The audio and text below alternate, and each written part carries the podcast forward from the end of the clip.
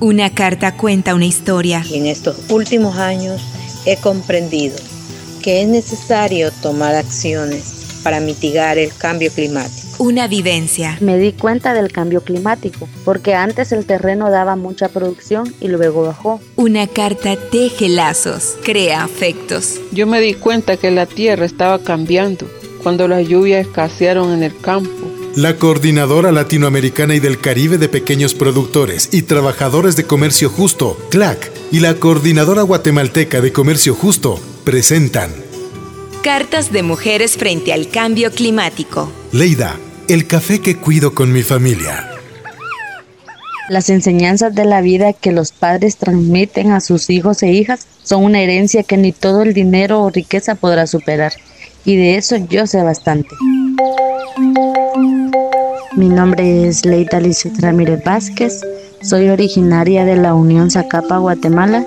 Tengo 22 años y mis padres son socios de la Cooperativa Integral Agrícola San Francisco de Asís. Mis padres siempre se han dedicado a la agricultura. Siembran maíz, frijol y café gracias a sus cosechas nos han sacado adelante. Yo saqué el bachillerato hace tres años y desde más o menos ocho años acompaño a mi papá a trabajar en la tierra. Me di cuenta del cambio climático, porque antes el terreno daba mucha producción y luego bajó. Olas de frío, olas de calor y la erosión del suelo afectan mucho a los cultivos. Antes llegaba la cantidad que uno decía, pero ahora ya cuesta mucho hacerlo. Nos toca resembrar para llegar al número de quintales que producíamos antes. Mi papá y yo hemos recibido capacitaciones sobre cómo enfrentar el cambio climático.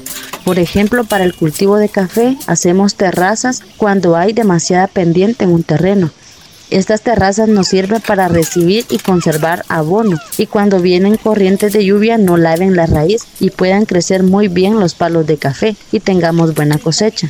También sembramos cepas de banano, árboles de jocote, aguacate y matas de yuca. Con esa sombra maravillosa que dan los árboles, la producción de café mejora mucho. Además, las hojas de esas plantas sirven de abono Fíjese que si no tuviéramos sombra, los granitos de café se marchitan. Yo creo que todas estas técnicas nos ayudan mucho a las productoras y productores. Si uno siembra un árbol, vamos a tener más oxígeno y la parcela nos va a regalar más cosecha y así nos beneficiamos todas y todos. A estas técnicas tengo que sumarle la rica herencia que deja mi papá, ese amor por la tierra, por la agricultura y el café. En el campo uno pasa al lado de la familia, nos hace más unidos para enfrentar los problemas urgentes como es el cambio climático. Trabajar la tierra le da a uno un oficio, una forma de ganarse la vida. Bueno, ya me tengo que ir. Recuérdenme, yo me llamo Leida y vivo en Guatemala una tierra generosa que los espera siempre.